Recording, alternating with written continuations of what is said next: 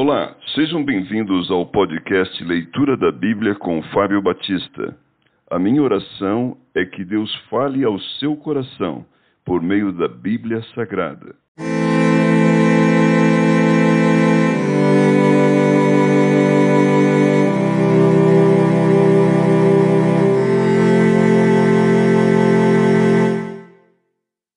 Jó capítulo 41 Podes tu com anzol apanhar o crocodilo e lhe travar a língua com uma corda?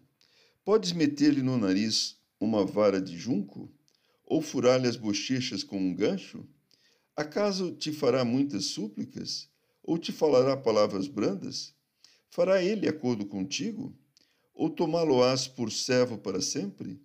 Brincarás com ele como se for um passarinho? Ou tê-lo-ás preso à correia para as tuas meninas?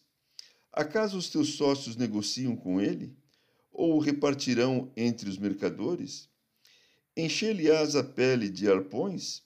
Ou a cabeça de farpas? Põe a mão sobre ele, lembra-te da peleja e nunca mais o intentarás. Eis que a gente se engana em sua esperança. Acaso não será o homem derribado só em vê-lo? Ninguém há tão ousado que se atreva a despertá-lo. Quem é, pois, aquele que pode erguer-se diante de mim? Quem primeiro me deu a mim para que eu haja de retribuir-lhe? Pois o que está debaixo de todos os céus é meu. Não me calarei a respeito dos, meus, dos seus membros, nem da sua grande força, nem da graça da sua compostura. Quem lhe abrirá as vestes do seu dorso? Ou lhe penetrará a couraça dobrada? Quem abriria as portas do seu rosto? Pois em roda dos seus dentes está o terror. As fileiras de suas escamas são o seu orgulho, cada uma bem encostada como por um selo que as ajusta. A tal ponto, uma se chega à outra, que entre elas não entra nem o ar. Umas outras se ligam, aderem entre si e não se podem separar. Cada um dos seus espirros fez, faz resplandecer luz, e os seus olhos são como as pestanas da alva. Da sua boca saem tochas, faíscas de fogo saltam dela. Das suas narinas procede fumaça, como de uma panela fervente ou de juncos que ardem. O seu hálito faz incendiar os carvões, e da sua boca sai chama. No seu pescoço reside a força, e diante dele salta o desespero. Suas partes carnudas são bem pegadas entre si, todas fundidas nele imóveis. O seu coração é firme como uma pedra, firme como a mode baixo.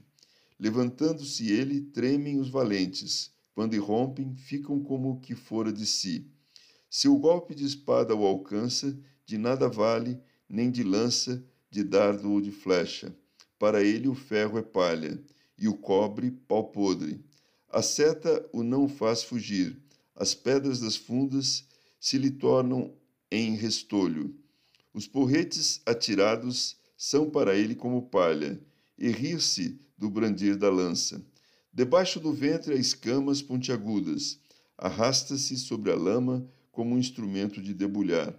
As profundezas faz ferver como uma panela, torna o mar como caldeira de unguento. Após si deixa um sulco luminoso. O abismo parece ter se encarnecido na terra não tem ele igual, pois foi feito para nunca ter medo.